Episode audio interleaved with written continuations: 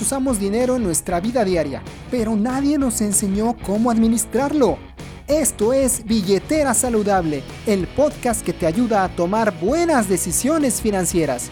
Bienvenido.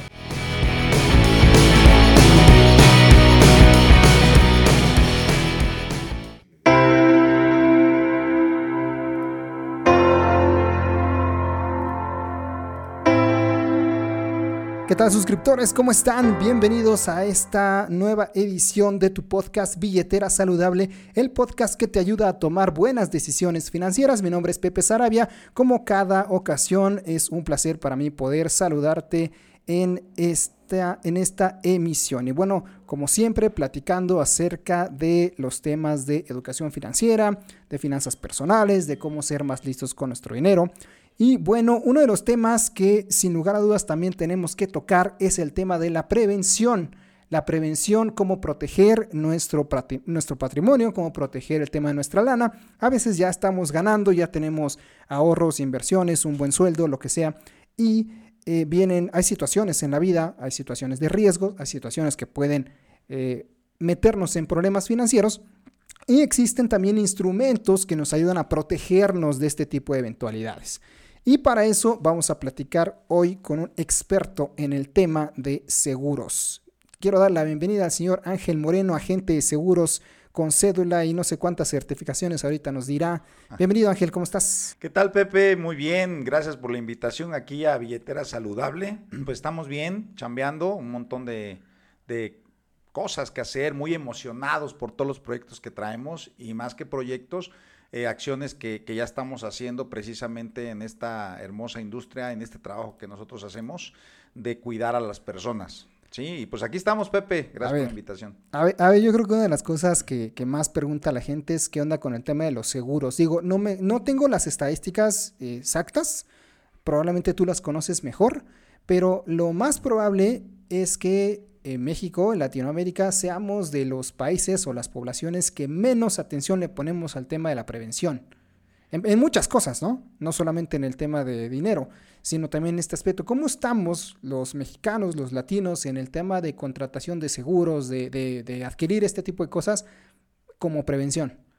Pues como tú lo dices, mira, en comparación a otras partes del mundo, eh, sí estamos parecidos a algunos otros países, pero yo creo que más que voltear a ver cómo estamos con nosotros, es importante voltear a ver cómo estamos ¿no? en el interior de, México. Eh, seguramente vamos a estar mejores que algunos otros países, porque dentro de la industria, pues sí se ha hecho una gran labor, ¿sí? y creo que cada vez hay eh, asesores de seguros mejor preparados, eh, que se les interesa más trabajar en, esta eh, pues honorable profesión y hay otros que no, como en todo, ya sabes, ¿no? Eh, y ese trabajo ha resultado muy bueno. Entonces, ¿cómo estamos? Ah, nosotros, pues muy mal comparado con los países que están mejor, muy, muy mal. estamos hablando que hay países en donde el porcentaje es muy alto el tema del aseguramiento. Estamos hablando de arriba del 70% personas que se aseguran, o sea, compran seguros de todos, tienen esa cultura, eh, tienen esa educación. Incluso, no sé si este, te conté una ocasión, ¿no? De una persona que yo fui a ver, eh, que es conocida tuya, que me comentó que hizo un intercambio eh, a, Alemania precisamente, una empresa de allá, hizo un intercambio estudiando su carrera de ingeniería, parece que ingeniería industrial, y ella contrató al final un plan, hablando de los productos que nosotros manejamos o de las soluciones que manejamos, contrató un plan de retiro. Cuando yo la fui a ver, ella tenía 35 años y me decía, Ángel, hace 10 años yo tuve la oportunidad de hacer esto, pero no lo hice. Me estoy arrepintiendo el día de hoy porque ya tendría 10 años adelantada.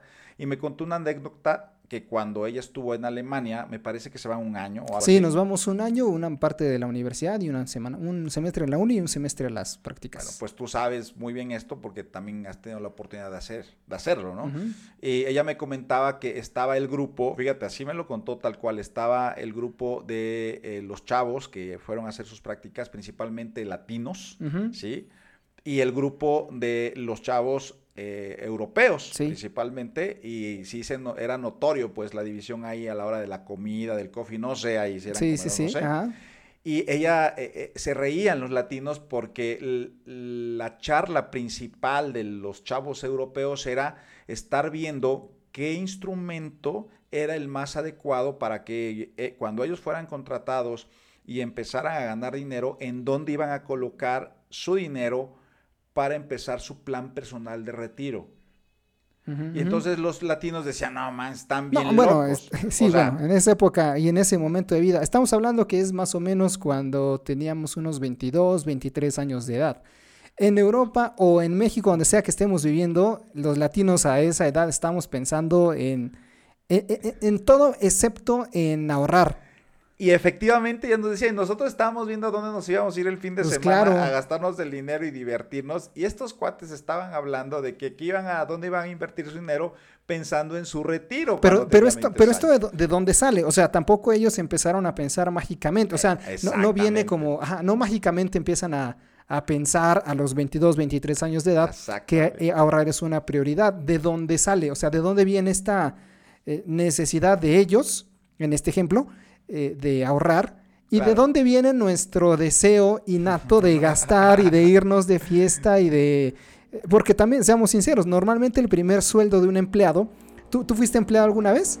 Este sí, hace mucho tiempo y ya lo quiero olvidar. Bueno, normalmente, normalmente cuando somos empleados, cuando, cuando tenemos nuestro primer empleo, digámoslo serio, ¿no? serio estoy hablando de un empleo ya formal, con seguro social, todo esto, ¿bien? Normalmente el primer sueldo, tu primer quincena, semana o mes, desaparece a, los dos, tres días invitando, no, invitando las cervezas de tus nuevos compañeros, queriendo caerle bien al jefe, queriendo quedar bien con todos y te empiezas a, o sea, el distenio de tu primer sueldo, al menos de, a mí, como a mí me tocó verlo, es eh, eh, despilfarrarlo en cualquier cosa. Claro. ¿De dónde viene, desde tu punto de vista, de dónde crees que viene el tema de que unos piensen en ahorrar mientras otros piensan en gastar cuando están en la misma, digamos, situación eh, de edad? Claro.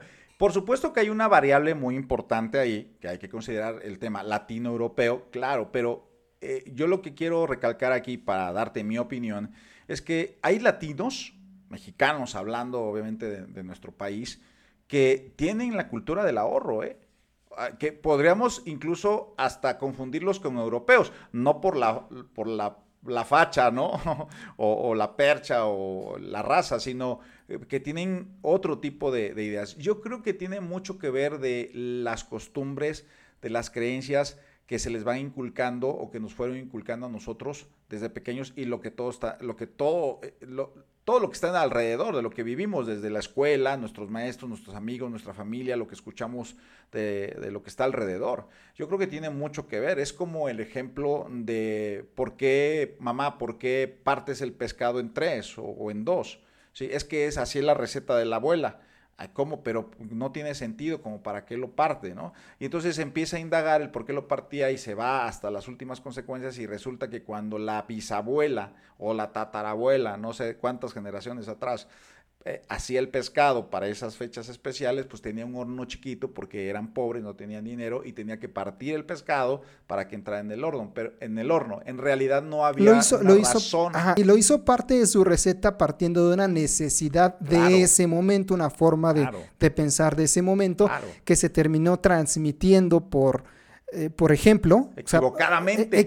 bueno, mm, sí, equivocadamente, ok, pensemos que no es la mejor forma de cocinar un pescado, eh, equivocadamente se transmite y entonces la siguiente generación lo toma como un hecho simplemente como y, ya, sin cuestionar, ¿no? Tiene la importancia también a veces de cuestionarse un poco cómo estamos viviendo, si la forma en la que estoy viviendo con respecto a muchos aspectos, pero aquí estamos hablando más del tema financiero, si realmente lo que yo aprendí, lo que a mí me dijeron que era correcto hacer, si la metodología, los instrumentos financieros, la forma de vivir con respecto al dinero que estoy aplicando a mi vida realmente es la más adecuada a mi caso particular, tomando en cuenta que muchos de los consejos financieros principalmente vienen de nuestros padres.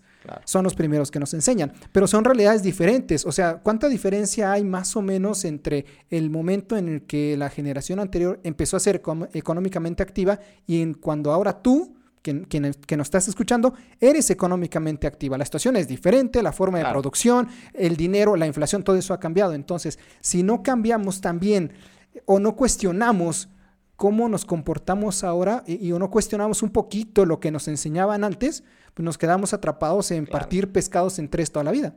Así es.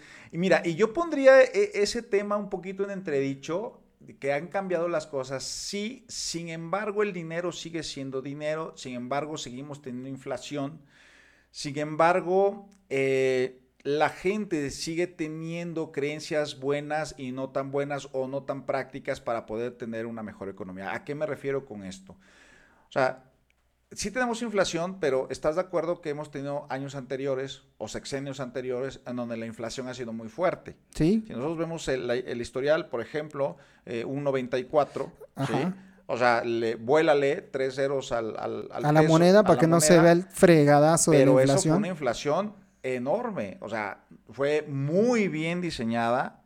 Muy bien cubierta, digámoslo así. pero al final fue una... Sí, existió. Al final el poder adquisitivo de la moneda mexicana eh, cayó, una devaluación muy, muy, muy mm. fuerte, ¿no? O sea, eh, fue... Estuvo, como dijiste tú, bien, bien planteada, ¿no? Bueno, entre comillas. Ha habido devaluaciones muy fuertes, ¿sí? Eh, el día de hoy tenemos eso. Sin embargo, ¿por qué dice la gente que nuestros abuelos, por ejemplo, o nuestros padres sí pudieron hacerlo? Yo creo que eh, tuvieron la misma situación, o incluso a lo mejor hasta pasaron situaciones más complicadas de las que estamos pasando nosotros, pudiera ser, eh, pero no hemos querido cambiar precisamente esa manera de pensar. Bueno, regreso al ejemplo para cerrar de los chavos europeos. Dices, Pepe, ¿de dónde viene? Pues viene de escucharlo y yo creo que no nada más de la familia, no, yo, yo creo que no nada más de los padres, ¿eh? Yo creo que también viene de los amigos, viene de los profesores, viene del entorno. O sea, yo convivo con una persona que está mejor que yo porque sus padres están mejor y yo quiero ser como él, pero de una manera equivocada, porque él sí puede gastar y yo no. Primero hay que construir y entonces nos han educado a que tú puedes gastar sin tener, sin construir. ¿sí? Y eso el, consumismo tal cual, o sea, el consumismo irracional de, este, no, y, bueno, a lo mejor me salgo un poquito del tema, pero hay muchas, eh, entre redes sociales y todo lo que vemos hoy día, es como muy aspiracional esto de tener tu Lamborghini, tener tu super casota y vestir de marca, ¿no? Y, y como si ese fuera el estándar correcto de éxito, exactamente, lo que va a demostrar tu éxito como persona, ya no digas el económico, sino eh, si no tengo un Lamborghini, si no tengo una casa en la zona más costosa de la ciudad, si no, me voy, si no tengo material para mi Instagram, no soy exitoso. Así ¿no? Y entonces eh, eh, también es otro factor más el consumismo como tal, ¿no? Que te influye, que, que llega ¿no? a, a querer tener eso ya sea me alcance o no. Me vale si me alcanza, ¿no? Llega, digo, hay mucha gente que piensa, no me interesa si no me alcanza, solo quiero vivir la experiencia, porque además, otro, otro gran pensamiento interesante, ¿qué tal si me muero mañana y ya no lo disfruto, ah, por supuesto, ¿no? ¿Y qué tal si no? ¿Y qué tal si llegas a los 80 que, tú nos dirás, y bueno, digo, ahorita, bueno, cerramos la parte del ejemplo de, los europeos contra los mexicanos. Entonces, en tu punto de vista, no nada más es porque uno nació aquí y el otro nació allá, sino también el entorno en el cual le toca vivir. Por supuesto, porque eh, eh, también ah, tomando el, otro ejemplo de es que antes era más fácil y ahora no. Yo creo que esa parte es desde, desde el ángulo donde lo, donde lo veas. Antes se podían hacer más cosas, pero si volteamos a ver la forma de vivir de nuestros abuelos y de nuestros padres, en, realidad solamente compraban lo que requerían y eran exitosos y eran felices. Eh, yo recuerdo cuando era niño que en cada hogar, eh, tengo 48 años actualmente, o sea, ya tiene un rato, por lo menos te voy a contar de mis 10 años, pues ya tiene 38 años que pasó esto. Yo recuerdo que en muy pocas casas de donde yo vivía, yo vengo de una población del estado de Puebla, eh, había todavía muchas casas donde no había televisión. ¿sí? La tele, a mí me tocó la televisión en blanco y negro. ¿Sale? Eh, seguramente ya había televisión a color, pero ahí en el pueblo era televisión blanco y negro. Y era muy curioso que íbamos a algunas casas que tenían televisión y le ponían de esto, de este celofán de colores. y decía, le digo, hoy vamos a mi casa porque ya tengo televisión a color. Oye, no manches, pues tiene varo. Y le ponían hojas de, celofán de colores, azul, amarillo, verde. Y obviamente veías la tonalidad del celofán. Y era bien divertido. Había en sepia la tele. Exactamente.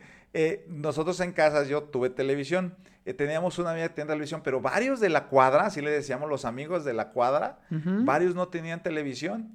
Pues ella nos ponía los programas y le pagábamos para ir a televisión en su casa. Era más el relajo que todo. Pero al, al punto que voy, Pepe, es que en cada casa, en las casas que había, había un solo televisor. Era un solo televisor, no había más. ¿Sí? Eh, Actualmente. Había que una televisión por cada N número de cuadras, ¿no? sí. Pero vamos a suponer que todos tuvieran televisión, pero había una televisión por casa.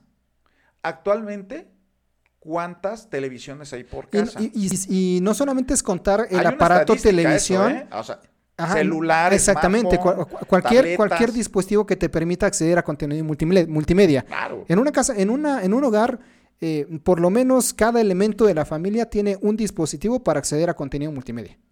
Por lo menos. Un celular o una tableta o más la televisión o lo que sea. Así es. ¿sí?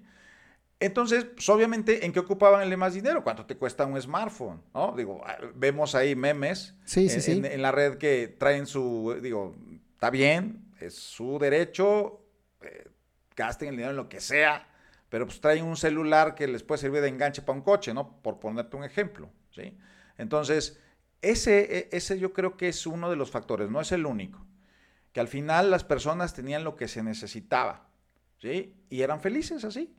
Y eran exitosas, ¿eh? Digo, te cuento esa historia porque mi abuela, que así que Dios la tenga en su gloria, acaba de fallecer mi abuelita, que la, la, quiero muchísimo. Ah, y para mí fue un ejemplo, ¿no? A seguir.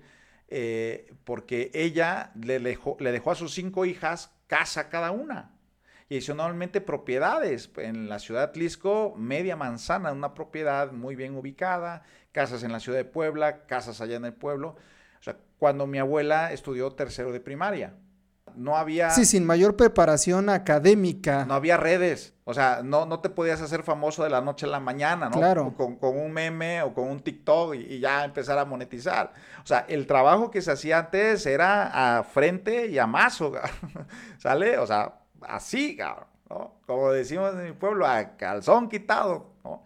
Así era la chamba. Y mi abuela, después de muchos años de trabajo y de esfuerzo, ellos construyeron una estabilidad económica bastante buena, ¿no? Mi abuelita en sus últimos años siguió viajando, ella mismo, bueno, enfermó y, todos, todos, este, su, su pues eh, el, su tratamiento además fue del dinero que, ella seguía produciendo porque tiene departamentos aquí en la ciudad de Puebla que se rentan, ella vivía de sus rentas, bueno, ¿qué te puedo decir? Y ella vivió cuántas crisis, ¿no? Crisis fuertes en México, fuertes. Pero ella tuvo a su alrededor personas que le enseñaron, ¿no? Porque ella fue huérfana, aparte, o sea, huérfana de mamá bien chiquitita, casi casi recién nacida, y de papá, si no mal recuerdo, a los 13 años, más o menos, se quedó huérfana de papá. Y se fue con la familia, eh, hermanos, uno de los hermanos de su papá, la adoptaron, por decirlo así, y creció ahí, pero huérfana de papá y mamá, única hija, ¿sale? Pero esa familia, obviamente, pues también muy chambeadores, y es decisión de cada uno, ¿no? Pudo haber sido mm, completamente diferente, no aprender de eso, o pudo aprender como fue, como lo hizo. Entonces yo, yo creo que tiene mucho que ver alrededor, tiene mucho que ver contigo también, con decidir yo si quiero seguir aprendiendo o no. El ejemplo ya para cerrarlo así definitivamente del cliente que me comentó, oye Ángel, si hubiera empezado hace 10 años, cuando yo regresé de allá, otra cosa sería. Yo me reía, decía esta persona, yo me reía, decía, están locos, ¿cómo crees? ¿No? Sí, y yo seguí pachangueando. Ahorita, ya que veo la situación, ahora sí, por eso te estoy llamando, porque quiero que veas cómo funciona, porque quiero contratar. Diez años después. Diez años después. Algo pasó ahí para que tomara la decisión. Qué bueno que fueron diez años después. Hay personas que 20 años después, 30 años después, toman esa decisión cuando ya no pueden hacer absolutamente nada, porque la cancha se achicó lo mejor que puede tener una persona para hacer esto es estar joven. Y, es al revés. Estás joven y dices, ah, falta un montón, ¿no? ¿Para qué ahorita? Tengo tiempo. No, precisamente ese tiempo lo tienes que ocupar para hacerlo, porque eso es lo que te va a ayudar. Lo mejor que puedes tener ahorita no es el dinero que puedas aportar.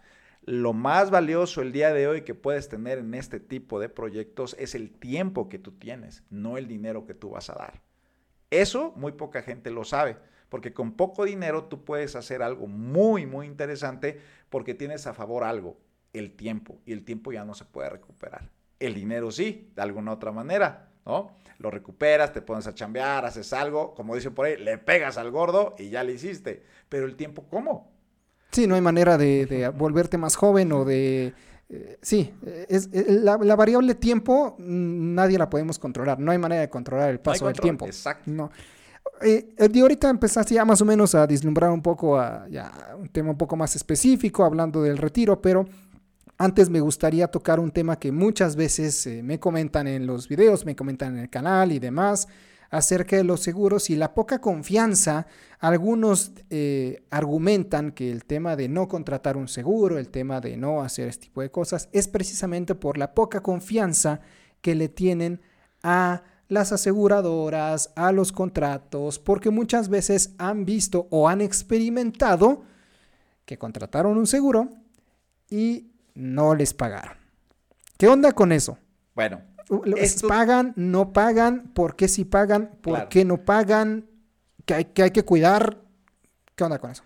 Iba yo a entrar a ese punto, que bueno que ya lo tocaste, porque hablando del por qué, o sea, por qué en México hay poca cultura del seguro eh, y por qué en comparación a otros países, pues estamos muy bajos en ese sentido. ¿Qué es lo que está pasando? Ya, ya hablamos de una parte que es pues la idiosincrasia, eh, eh, la educación que tenemos, el entorno, los ejemplos, todo este tema. Pero hay otra parte ahí, ¿sí? Que tiene que ver también con el mismo punto. Al final, las compañías, las aseguradoras están hechas por eh, personas, por seres humanos. Entonces, esa variable es bastante interesante. ¿En qué sentido? Pues que también las personas que están en las aseguradoras, que estamos en las aseguradoras, pues andamos arrastrando, ¿verdad? Todas esas creencias, idiosincrasias y demás. la ley de los seguros en, en México está muy bien diseñada.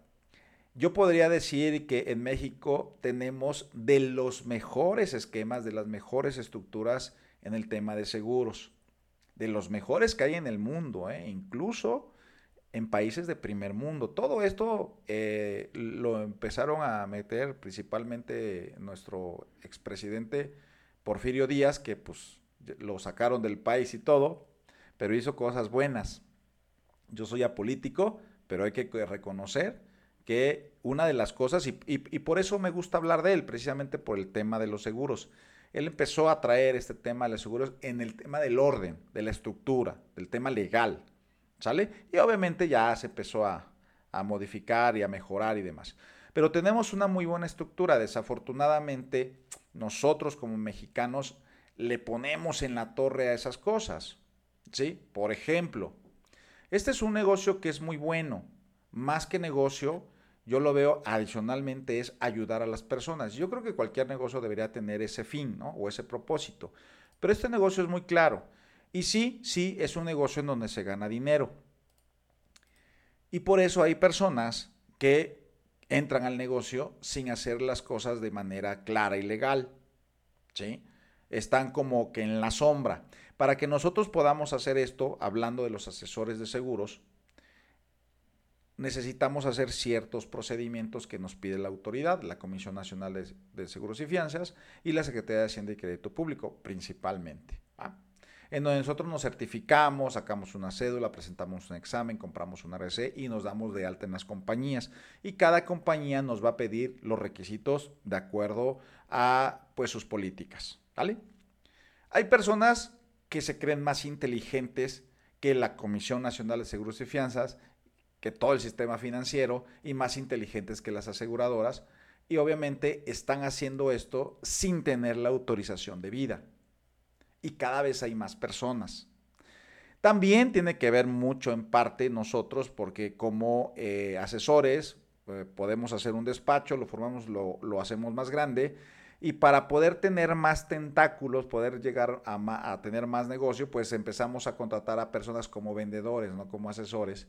Y nosotros damos la cédula, ¿no? La ponemos la cédula. Está mal, no se debe de hacer, pero hay gente que lo hace.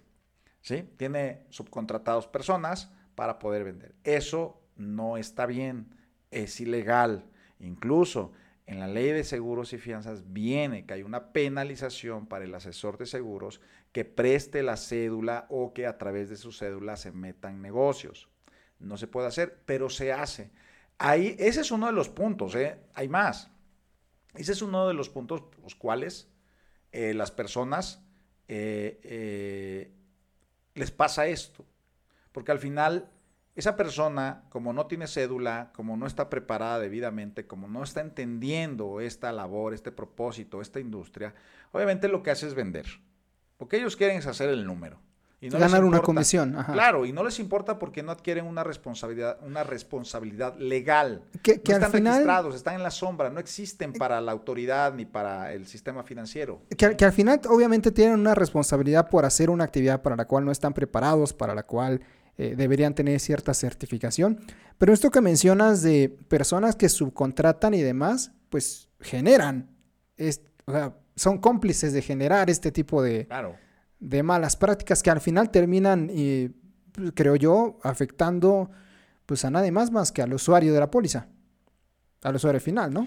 Sí, claro, lo afectan porque eh, eh, estas personas puede ser, puede ser, aclaro, que le mientan por vender, puede ser que no esté bien preparada y inventen cosas. A lo mejor no lo hacen con dolo, pero sí dicen cosas que no son, ¿sí?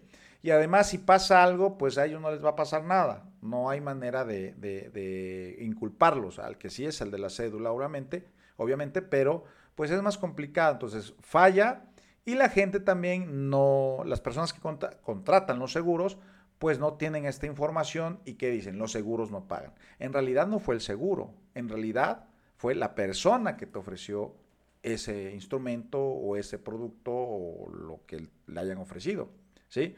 Eh, porque internamente las aseguradoras no es que no paguen, ellas también se deben, se rigen precisamente por las condiciones generales. Son cláusulas, son políticas que están registradas en donde dice te voy a pagar siempre y cuando suceda esto y no te voy a pagar, que se llama exclusiones, no te voy a pagar si sucede lo otro, ¿sale?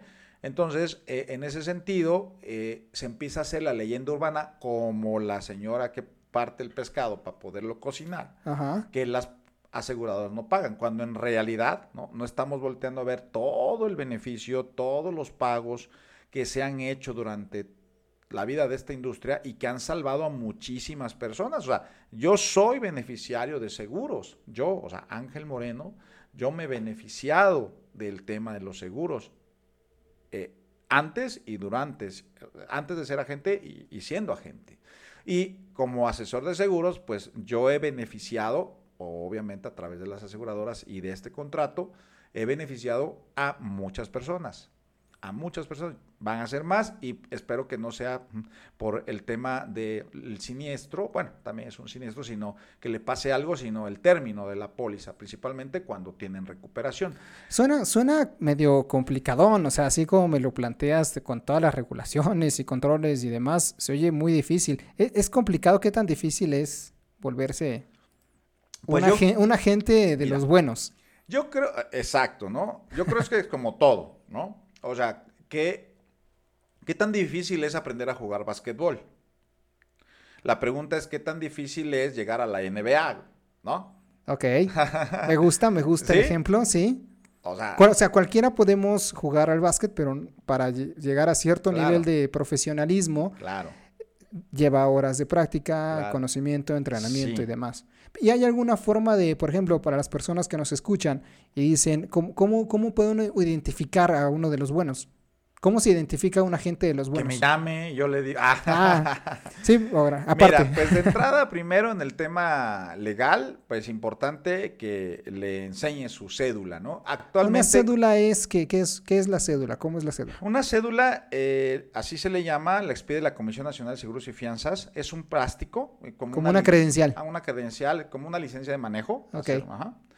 Eh, viene obviamente eh, los datos de la Comisión Nacional, viene un número, viene un follow, viene tu foto, vienen los datos de la comisión, el logotipo de la comisión, eh, todo lo que avala una cédula. Pero más allá del plástico, hay una página de la Comisión Nacional de Seguros y Fianzas en donde, donde dice busco a mi agente de seguros o busca a tu agente de seguros te va a salir una página, un, link en donde te va a pedir el nombre completo de la gente, tecleas ahí su nombre, ¿sí? le das buscar, te va a salir un archivito en la parte inferior de frente derecha, rojito un icono, le das clic y ahí debe de aparecer el agente, su fotografía, checa que es el mismo. Sí. Este, yo soy inconfundible, la verdad, cuando dices, ah, sí, sí eres tú. Y viene ahí si estás vigente, cuándo termina tu vigencia, tu número de cédula, vienen varios datos, pocos, pero vienen varios datos. Si no te sale, si no te sale, si no te sale, este, no es asesor de seguros. No es, tiene el, no, no tiene el permiso. Es un agente pirata, huye. Pues no sé si sea agente, pero yo creo que de tránsito, otra cosa, pero asesor de seguros no. Oye, ¿y, este tipo de regulaciones es estándar a nivel mundial o cada país pone sus propias reglas? Cada país pone sus propias reglas. De hecho, en México no existía esto. ¿No existía cuál? Eh, ¿Lo, del, registro y la cédula y demás? No, no existía, ni era así y demás.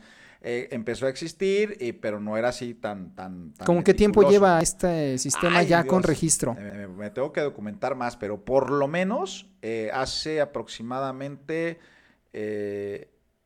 hace 30 años, no, un poquito más. O sea, con, con, el, con la entrada del siglo. Sí, y no, no, no había tanto, o sea, sí ibas, sacabas, pero no era tanto, y cualquiera podía ser agente, no era un requisito así forzoso, o sea, no estaba como diciendo, eh, más bien, no había una penalización en el caso de que alguien fuera asesor de seguros y no tuviera este permiso. Lo había, pero muchos pueden hacer y no había bronca. Ah, bueno, pues ahí luego la saca. Estaba más relajada la, la, actividad, era más. era más relax, cualquiera lo podía hacer, podía vender, asesorarse, emplearse en cualquier compañía y ponerse a vender los productos.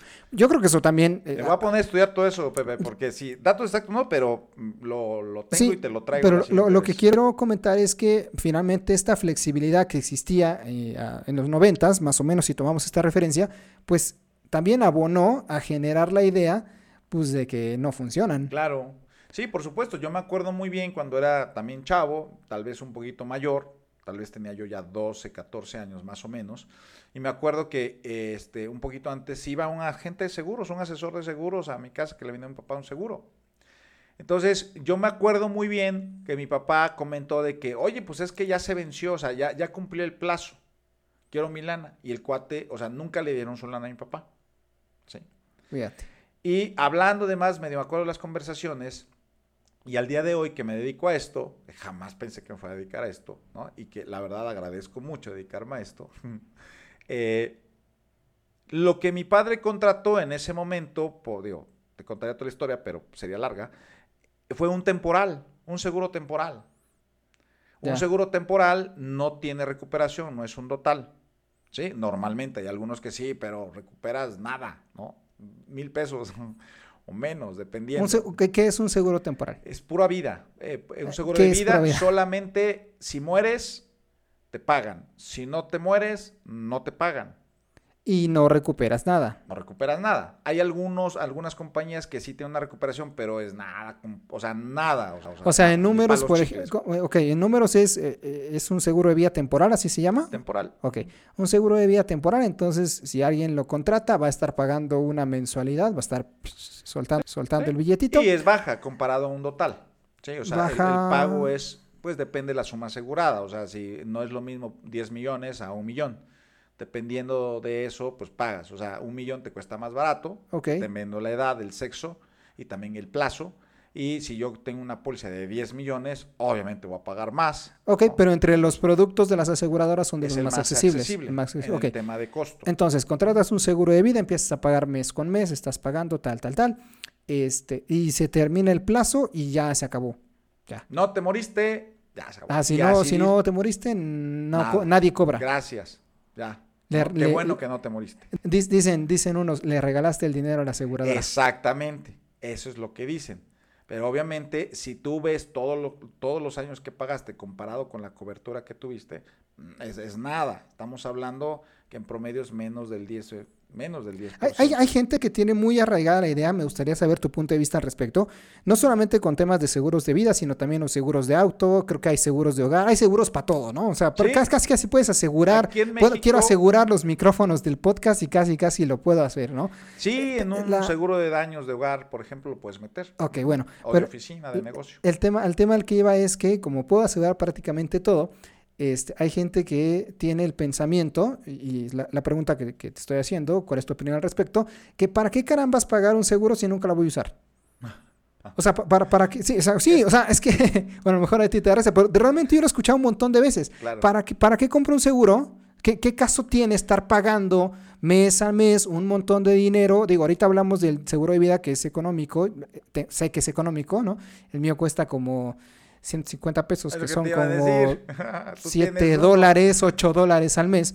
Sé que es muy barato, pero de verdad lo he escuchado mucho, Ángel. De verdad, es para qué caramba. Hay otros productos como gastos médicos, como auto, como casa, que son más costosos. Y dicen, ¿para qué carambas estoy pague y pague y pague dinero cada mes, cada mes, que bien podría yo usar en otra cosa, que podría comprar, qué sé yo? En las chelas. Si nunca lo voy a usar si soy una persona muy sana, si, si nunca lo voy a usar, pues tal cual, ese es normalmente el pensamiento. ¿Qué opinas de eso? Vuelvo a lo mismo.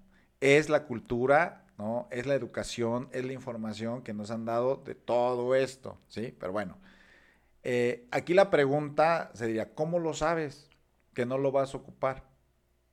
¿Cómo lo sabes? ¿Sí?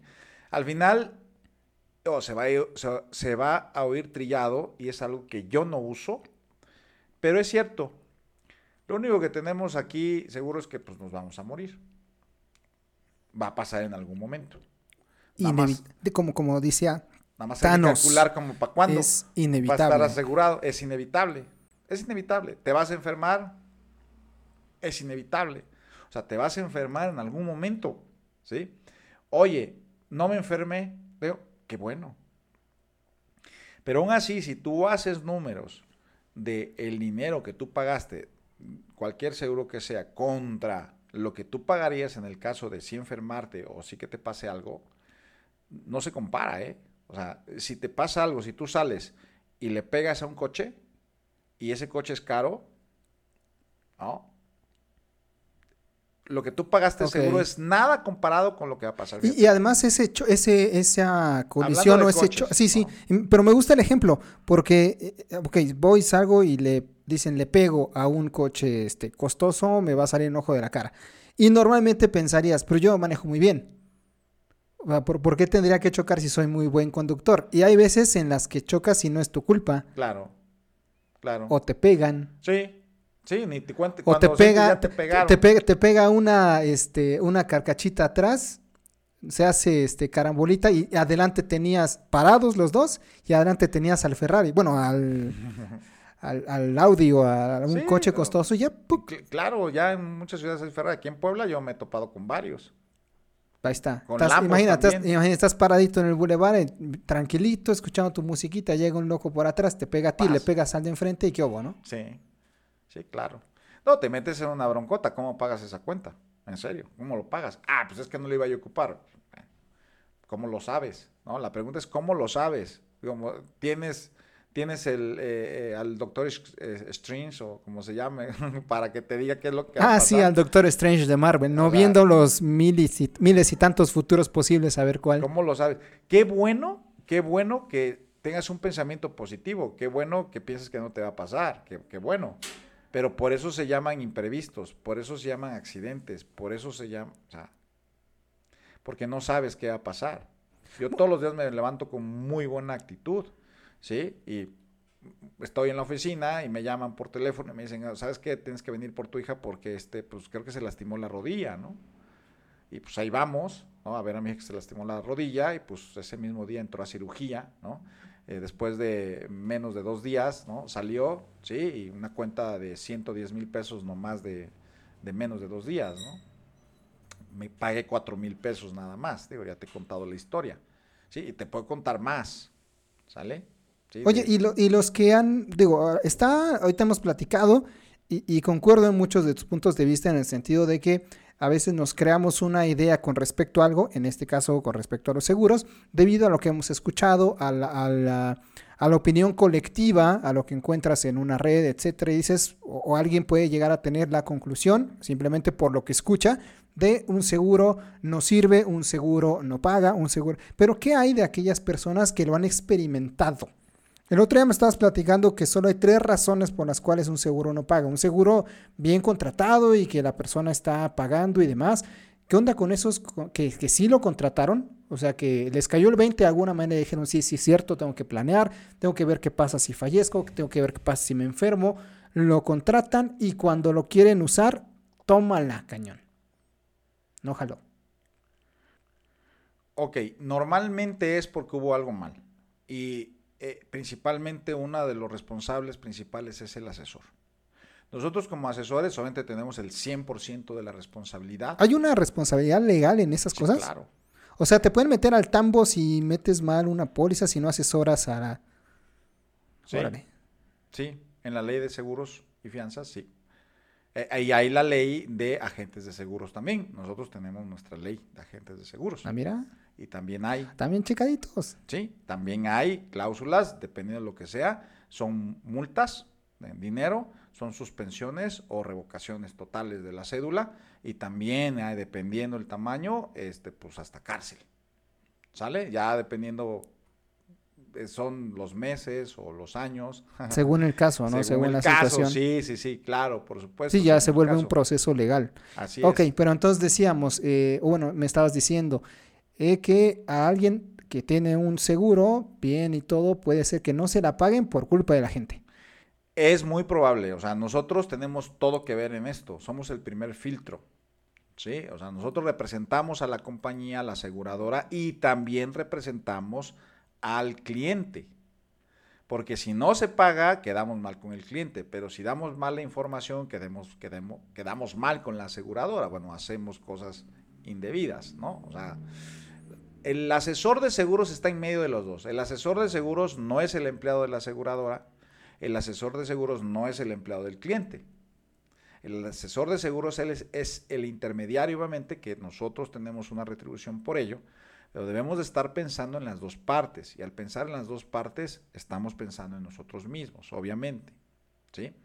Entonces, si hay un error o una omisión, tiene mucho que ver de la gente estamos llenando la solicitud, por ejemplo, y a la hora de llenarla, puedo o no hacer la pregunta, porque pues ya me la sé de todas, todas, llevo 15 años en esto, ya lo vi, ay, bronca, no le pregunto, ¿sí?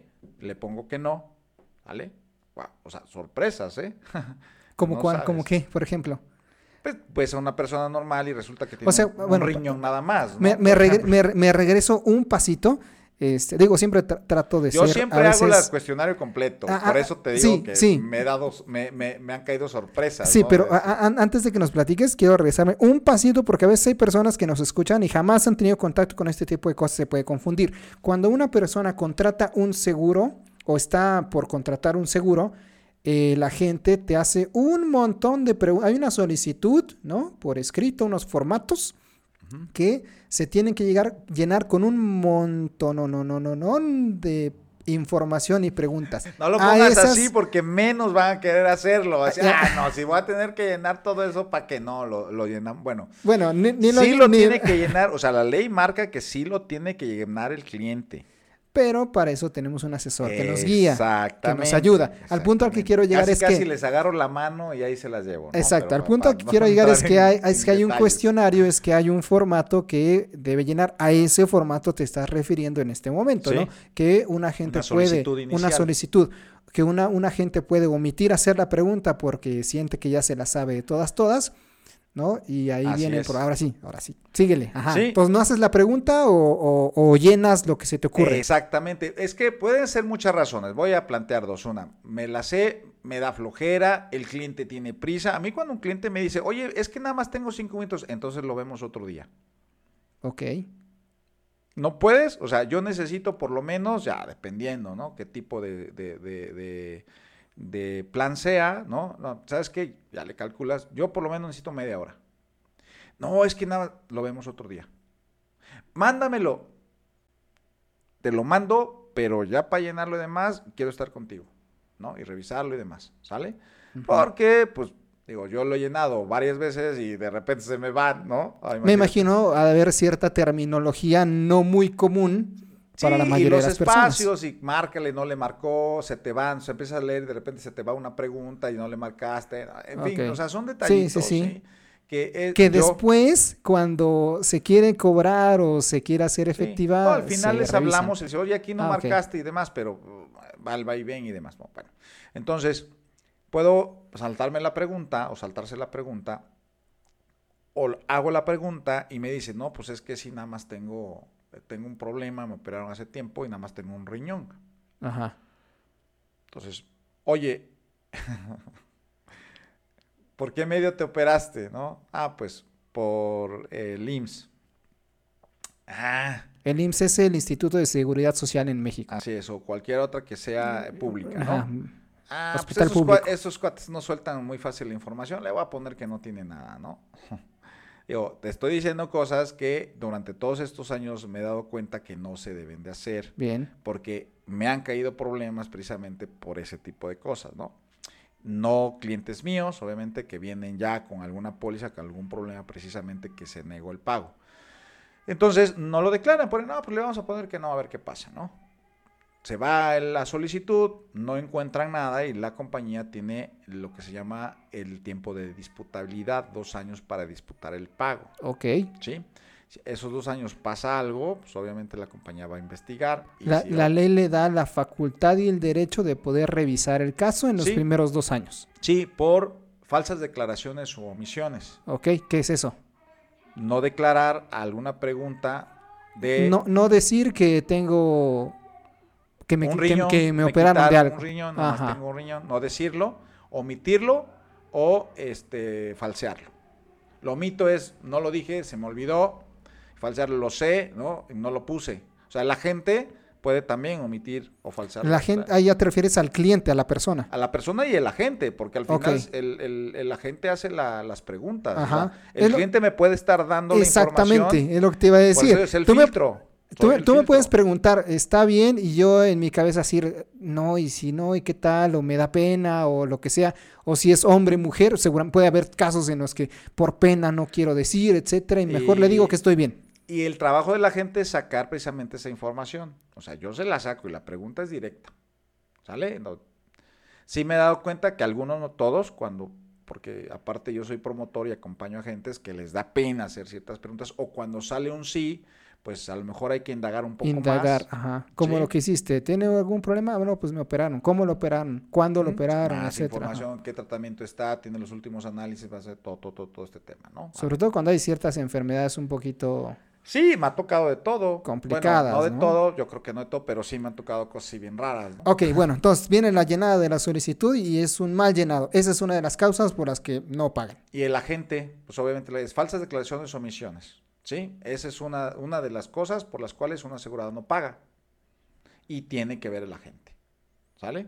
La segunda razón por la que un asegurado no paga es porque tu póliza esté cancelada por falta de pago, porque no lo pagaste. Entonces estás pensando que está pagada y no está pagada, ya lleva varios meses cancelada. Porque dejaste de pagar, se te olvidó. También tiene que ver el asesor, por supuesto. ¿Sí? Nosotros tenemos que estar viendo, no tanto por el tema, bueno, también obviamente esto lo hacemos para... Por, la comisión, digo. Por, para vivir, ¿no? Sí, sí, obviamente, claro. No lo hacemos de gratis. Pero al final, si el cliente deja de pagar, está desprotegido. Si le pasa algo al cliente y no sabe que no le va a cubrir, Ajá. Mm, o sea, no concibo eso yo. O sea, yo por lo menos tengo la obligación como agente de decirle, oye, estás atrasado. No, sí, sí, estás atrasado. Sí. Bueno, si te, pasa, o sea, te pasas de tal fecha, se va a ir a cancelación, la podemos rehabilitar, dependiendo el tipo de póliza, dependiendo el cuánto tiempo lleva atrasado y demás, ¿no? Pero si está cancelada, te pasa algo, no puedes cobrarla. O sea, yo tengo la obligación de avisarle en todo momento. ¿Sí? Entonces, la segunda es no pago. ¿Y por qué alguien no puede pagar? Normalmente esos pagos son domiciliados, ¿no? Te, te, lo descuentan de en la. la mayoría de las compañías, pero de repente hay personas que este, por alguna razón no domicilian y pues tienen que ir a pagar. Pero aún así, cuando esté domiciliado, no, si le roban la tarjeta y la cancela porque se la robaron, Mm, ¿no? ujú. Entonces ya Y no. ya no reactivó ya no sus reactivó, pagos. sí. ajá. Pero tenemos la manera de saber nosotros los agentes, porque tenemos un portal, porque tenemos una compañía que nos está avisando si se cobra o no se cobra. Ok. Una cosa es que no me dé cuenta porque tengo un despapalle en mi administración Ajá. o porque en realidad no me interesa esta profesión o porque en realidad está, ando haciendo otras cosas o porque no soy agente y aparte ando vendiendo algo. Bueno, otra cosa, no mejor no menciono marcas ni nada. Lo digo porque la verdad sí me molesta mucho, ¿no? O sea, sí, sí me causa un conflicto muy fuerte que asesores de seguros estén haciendo otras cosas. No, esto, no estoy diciendo que esté mal, entonces pues yo tengo otros negocios, ¿eh? Pero no ando haciendo estos negocios yo, ¿sí me explico? O sea, tengo a otras personas, empleados, que me ayudan. Sí, para que tú gente, mantengas la atención que debes atender a cada uno de los clientes. ¿Y qué, cuál es la otra razón y por que la no cual les no ande yo vendiendo otras cosas a mis clientes, porque luego, luego lo que pensamos, ah, ya tengo una cartera de clientes, les voy a vender todo mi catálogo, ¿no? Claro. ¿Y cuál es la otra, eso. cuál es la otra razón por la cual ya no, no pagaría un seguro? Ya dijiste una vez que haya puesto información incorrecta, que no estuviera pagada. ¿Y cuál es la otra? Que reclamemos una cobertura que no contratamos. Por ejemplo. Ah, ahora sí usaste eh, palabras este, de, de agente. Todas las pólizas tienen coberturas específicas, ¿no? O sea, lo que incluye. Que incluye. Sale, haz de cuenta como cuando te vas de viaje, ¿no? O sea, Ándale. incluye el, el traslado de ida y vuelta en avión, el, de- del aeropuerto al hotel, el, el- el el- el traslado en- terrestre, Ok. y siete días, ¿no? Con, con En seis tu hotel noches, con tres desayuno. comidas, todo, Ajá. ¿no? Y de repente este, llegas y, y ves ahí un, un lugar dentro del hotel, de VIP, Spa, y no sé qué quieres entrar y no te deja entrar, ¿no? Ajá. Oye, pero ¿por qué? No, pues no está incluido en, en tu en ticket. tu paquete, pues. No está incluido. O sea, Ajá. sí puedes entrar, pero paga extra. Eh, ok, ¿no? ajá. Eh, ir a ver el show de los delfines, ir a ver las ballenas, eso sí. no viene en el paquete. Ah, pero no quieres pagar porque te dijeron que era... No, no está incluido. No viene ahí estipulado en tu paquetito. ¿no? Bien, bien, Y también en la póliza viene igualito. O sea, en la póliza, perdón, perdón. En la póliza este viene igualito. eh, qué coberturas son las que, las que tú puedes reclamar y qué coberturas no puedes reclamar. ¿Sale? ¿Y Eh, por qué alguien reclamaría una cobertura que no contrató? También tiene que que ver la puede gente. ser, por ejemplo. También tiene que ver la gente. Oye, ¿y esto me cubre todo? Sí, sí, te cubre todo. Fírmale, güey. Con tal de vender. claro, por supuesto, ¿no? Oye, y por ejemplo, lo que le pasó a mi papá. Ah, Un temporal, regresando a la historia. Sí, sí. Oye, pero aquí este millón de pesos, o sea, al final acabo de pagar y me los van a dar. Sí, sí, claro, te lo va a dar, fírmele. No, pues era el millón de pesos seguro de vida en caso de fallecimiento. Acaba el plan. No hubo vida, pues fallecimiento. no hubo no. fallecimiento, entonces no le dieron un millón de pesos. Ah, entonces la gente reclama más bien Contrató porque no cobertura. sabe lo que. O, o no le quedó claro lo que No le- contrató. Claro, ¿y quién tuvo que ver? ¿Quién le tuvo que decir? Su asesor. Bueno, el, El que, el que le explicó. Claro, el asesor. Por eso te digo que tiene que ver el asesor. O sea, el asesor puede eh, mentir o no, o decir todo, o decir una parte de la historia, pues, con tal de que no la gente diga que sí firme, ¿no? O sea, pues es que, digo, no es cualquier Sí, me cosa. imagino andar- que- ajá. o sea, que alguien te compre un seguro actualmente, pues bueno, hay más cultura de más, pero no es así como que, ay, es que este, eh, hoy vendí 10, ¿no? Y me aviento Sí, 10 no. pólizas diarias. No, no es como Como vender Coca-Colas, ¿no? O sea, sí, claro. ¿no? O sea, en una tiendita o en, lo- en cualquier otro negocio, zapatería de más, pues cuántos zapatos se mueven diario, ¿no? Diario.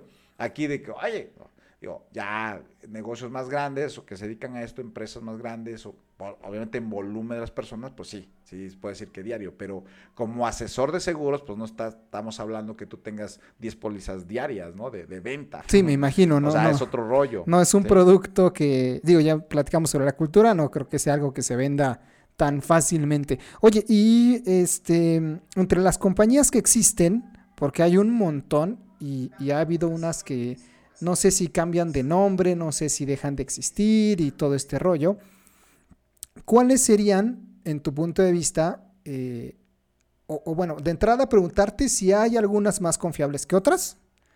Y si es así, tírales. ¿Cuál? Mira, todas las compañías aseguradoras son buenas. Todas.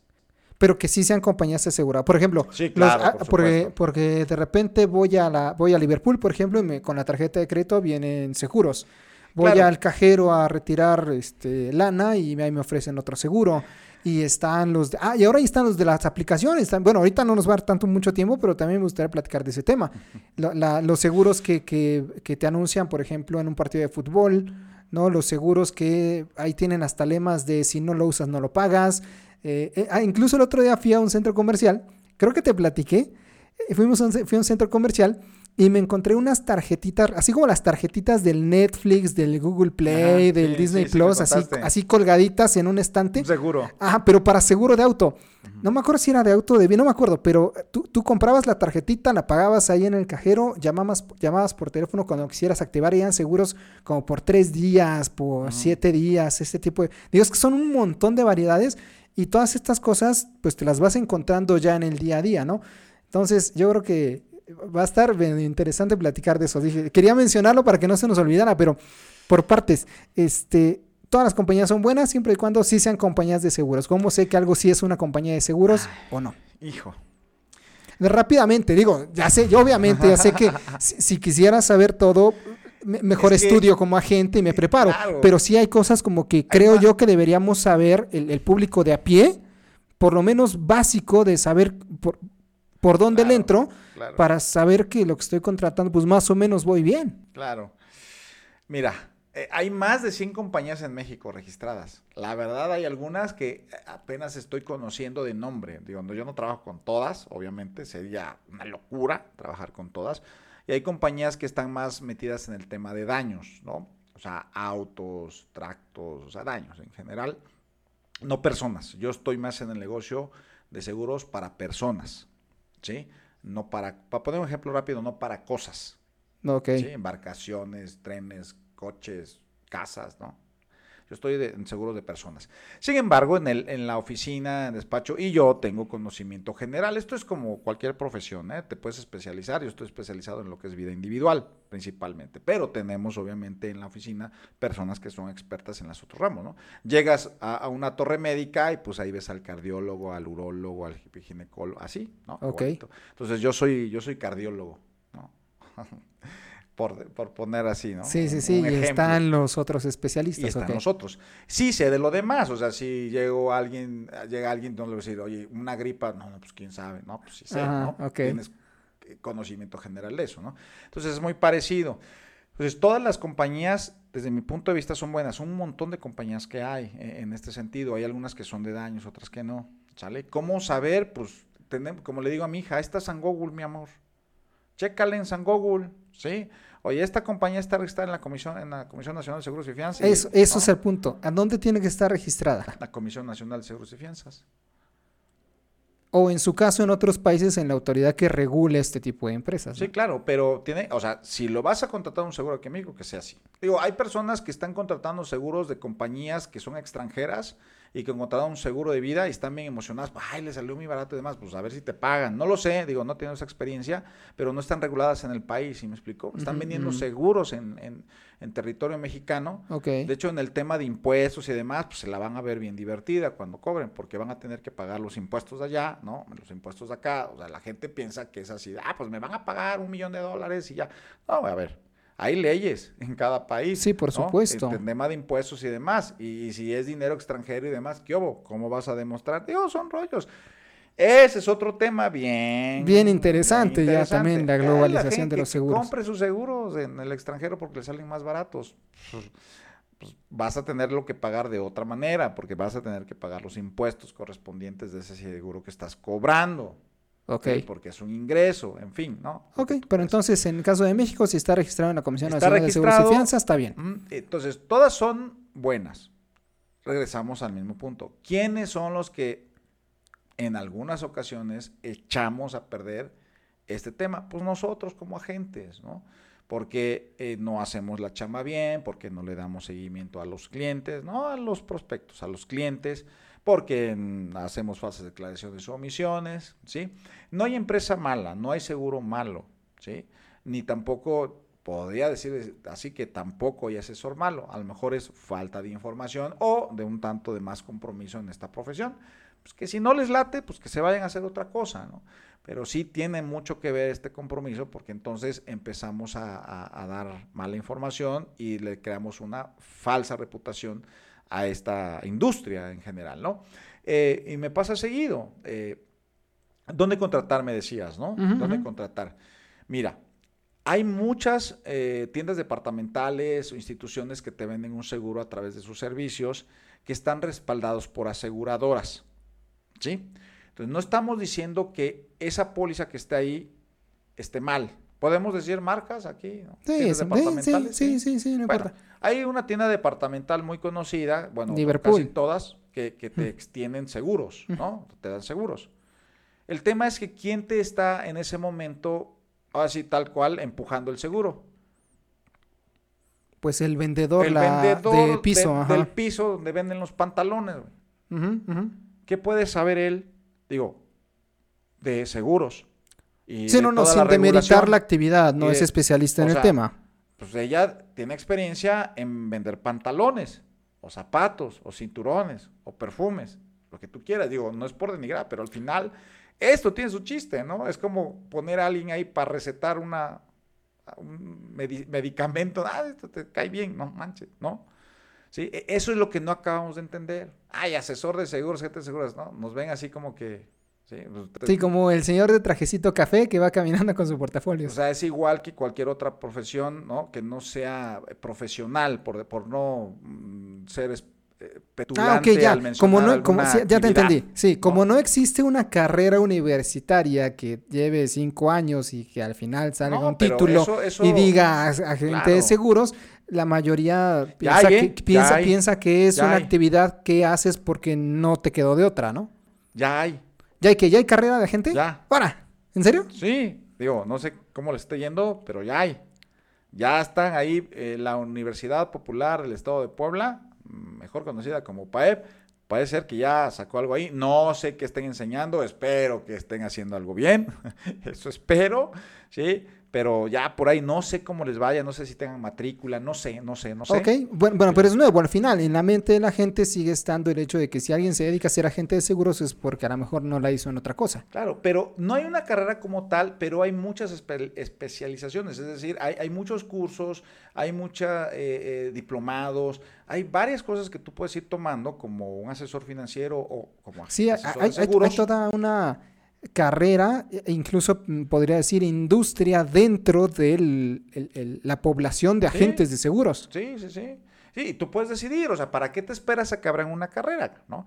Entonces, al punto que voy es que esta persona está ahí en, el, en, la, tienda, departamental, y, ah, pues, eh, fírmela ahí el seguro y demás, ¿no? Oye, ¿qué me cubre? No, pues si se muere, si no qué, hospitalización y demás, todo eso. Pum, no, ya. Oye, pero cualquier, me muero de cualquier cosa. Sí, sí, sí, ¿no? Otra vez, ¿no? Claro. Y en las coberturas que hablamos hace rato, de, reclamar una cobertura que no has contratado, ¿sí? Entonces, la persona muere por enfermedad, quieren cobrar el seguro, y la póliza es una póliza de accidentes personales, mejor como, conocida como AP, que normalmente esas son las pólizas que este tipo de, instituciones, de tiendas, incluso hasta los bancos, son las que ofrecen. ¿Por qué? Pues sí, porque le salen pagos mensuales de 100 pesos. De muy, son muy baratos esos seguros. Muy baratos, pero están amarrados exclusivamente. Sí, tienen varias coberturas ahí, indemnizaciones y coberturas, pero todo va amarrado en su mayoría de las coberturas, va amarrado a lo que es accidentes personales. Hospitalización, si fue por un accidente. Enfermedad, bueno, más bien una consecuencia de, ¿no? Por accidente, ¿sale? Eh, este, muerte accidental etcétera, etcétera. Mm, eh, le eh, está hospitalizado o fallece por enfermedad, no aplica la póliza porque solamente cubre muerte accidental, no cubre cualquier tipo de fallecimiento. Entonces, si falleció por enfermedad, ya valió. Sí, ahora, el problema, sí, ya valió. El problema no fue la aseguradora. La aseguradora está colocando. Sí, tiene un convenio con la tienda, a través de la tienda departamental. Y está colocando un billetito que nada más te incluye el vuelo, haciendo la analogía con lo del viaje. nada más el vuelo de ida, güey. Ajá. Ah, regrésate como puedas. Ok, ok, sí, sí, O a lo mejor el vuelo, ida y vuelta, pero las comidas corren por tu cuenta llegando. No, Algo así. La cobertura no es amplia, ¿sí? Bien. Y entonces al final, pues la persona de la tienda departamental, con tal de colocar, porque ellos le dicen, tú te tienes que meter cinco Sí, tienen metas de producción. Eso sí, para que veas diarios se están metiendo, pero precisamente con falta de información, con estos problemas y todo el daño que le hacen a la industria, pero terrible. sí, claro, porque al final tú no piensas, es que la señorita fulanita de la tienda... No, la aseguradora. No, exactamente. No, no son las aseguradoras, es el seguro. O sea, los seguros en general no sirven, no funcionan, no pagan. Y ahí nos pasa a traer a todos. Pues, y los agentes son esas, son trácalas, ¿no? Y ya nos ponen una imagen así de casi casi de película de terror. Y eso Nomás vienen por mi dinero, ¿no? Exactamente, ¿no? Y, y, y, regresamos prácticamente como iniciamos el podcast. Se transmite a los más cercanos, a los familiares, a los amigos, a los hijos, a los conocidos, y poco a poco se va creando una sí se va creando una cultura, una forma de pensar negativa con respecto a este tipo de instrumentos financieros. Es a lo que, a lo que, a lo que voy, ¿no? O sea, al final tomas la decisión y la decisión es a través de indagar, de estudiar, de, de, de, instruirte, de, informarte. Al final la responsabilidad es de cada quien. Si yo pude contar una historia, no estaré yo aquí hablando, obviamente, de que los seguros no sirven y yo podría, pude, pude haber sido una persona que al día de hoy no tuviera ningún seguro, porque yo de niño tuve una experiencia de mi papá, que la viví, en el cual quedó muy molesto y habló muy mal en su momento de eso, porque eh, no le pagaron, pero al final tampoco fue culpa de él. Bueno, de cierto modo sí, ¿no? Pues tuvo que haber instruido pero esta persona le mintió y no había cultura, además. Sí, Yo sí, pude haberme traído toda esa experiencia y al día de hoy cuando alguien se acercara a mí y me dijera... Rechazarlo automáticamente. Rechazarlo porque no, a mi papá lo engañaron, a mi papá lo timaron, ¿sí? Quedarme ahí. Sin embargo, yo cuando llego a la industria, que llegué de, porque yo capacitaba a, a grupos de ventas y me contrata una aseguradora, y me tengo que aprender obviamente todo el proceso, todo el sistema y demás, porque los tengo que capacitar principalmente en el tema comercial, pero tenía yo que saber cómo funcionaba, pues para poder incluir en el tema eh, comercial de ventas precisamente este, eh, bueno, el sistema de ventas unido con el del seguro. Yo pude haberme quedado ahí y decir, ah, pues yo nomás estoy aquí capacitando, pero yo sigo sin creer en estas cosas, ¿no? Sin embargo, aquí estoy porque descubrí a través de la información, descubrí a través de la experiencia, descubrí a través de ayudar a muchas personas y de vivir yo mismo esta situación, de que esto sí funciona, de que es real, que es responsabilidad de cada uno de nosotros encontrar la información, buscar la información, no solamente con un asesor. Digo, nosotros debemos de, tenerlo, hacerlo y es nuestro trabajo y nuestra responsabilidad estar ayudándole a la gente a que tenga esa educación, ¿no? O que tenga esa información. Pero también parte de las personas es tener eh, cierta información, ¿no? Y si no la quiere hacer, por lo menos que esté abierta a escuchar a un asesor profesional, con conocimientos y que se deje guiar, ¿no? Yo creo que ahí está gran parte del valor de lo, que también te mencionaba hace rato, de cuestionar lo que, lo que pensamos, lo que creemos o lo que nos han dicho con respecto a un tema. En este caso, el rollo de los seguros. Si alguien cercano tuvo una experiencia, te contó y, tema y demás, valdría la pena cuestionar, bueno, ese caso, ¿por qué se dio así, no? Vamos, pensarle un poquito más y no nada más quedarnos con la primera impresión de, la idea de, además de alguien que además ni, conocemos a lo mejor sus características, no sabemos cómo contrató, qué contrató, si hizo bien todo lo que nos acabas de explicar hoy y, pues es parte interesante. Ángel, por ahí he visto que también generas algo de contenido en internet, también para ir difundiendo más sobre los seguros. ¿Cómo estás? ¿Dónde te encontramos? Pues se hace la lucha, mano. Eh, tenemos varios canal, no sé si pueda dar todos, tenemos el canal que va dirigido precisamente para los, las personas interesadas en contratar, en, tener una solución de este tipo. Tenemos ese canal que se llama Green Books Innovación Financiera, Green de verde, así en inglés, y Books, todo junto, B-U-C-K-S, Green Books, en Facebook. Ok. Green Books Innovación Financiera y en YouTube también Green Books Innovación Financiera. Perfecto. Y ahí está todo lo que... todo referente a, este tipo, tema de seguros, eh, contratación y demás. Sí, eh, estamos trabajando, vamos a subir contenido más interesante, más técnico en ese sentido. O sea, tenemos contenido general de, tips para, eh, pues, cómo poder ahorrar en casa, ¿no? Cuestiones internas, un poquito de historia del seguro. Sí, hay varias cositas ahí, ¿no? Hablamos un poco del estrés, cómo manejarlo, o sea, más en general, ¿no? Eh, pero sí he enfocado a que tengas una mejor, un mejor estilo de vida, ¿no? Más global y demás. Pero vamos a empezar a trabajar con este tipo de cosas, ¿no? Preguntas más técnicas para empezar a transmitir más información que es importante, relevante, pero hacerla más amena, ¿no? Es lo que estamos trabajando. Sale, Ángel, ya platicamos un buen rato. Y faltaron un montón de temas. Hay que hacer otro después, ¿no? Sí, adelante. Órale, perfecto. Muy bien amigos, pues este fue un episodio más de su podcast Billetera Saludable, el podcast que te ayuda a tomar buenas decisiones financieras. Si tenías alguna duda, si tenías algún pensamiento negativo o complicado con respecto a los seguros, me parece que hoy ya resolvimos varios de esos temas. Es una, es una situación, de verdad, muy extensa. Yo creo que vamos a hacer un episodio más adelante nuevamente para resolver algunas dudas que tengas. Si nos estás siguiendo en YouTube, tienes alguna pregunta que quieras que toquemos con respecto a los seguros con Ángel en un próximo episodio, escríbelos abajo en los comentarios. Y si estás en Spotify, si estás en Amazon Music, bueno, pues te puedes poner en contacto conmigo para estos temas a través de las redes sociales Facebook, que es QO Pro Educación Financiera, a través de la página del podcast Billetera Saludable, mi Twitter que es arroba pepe-sarabia. Nos vemos hasta la próxima.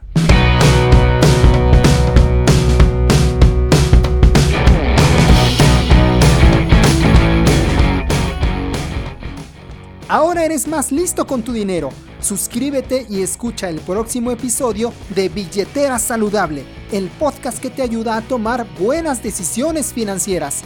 Hasta la próxima.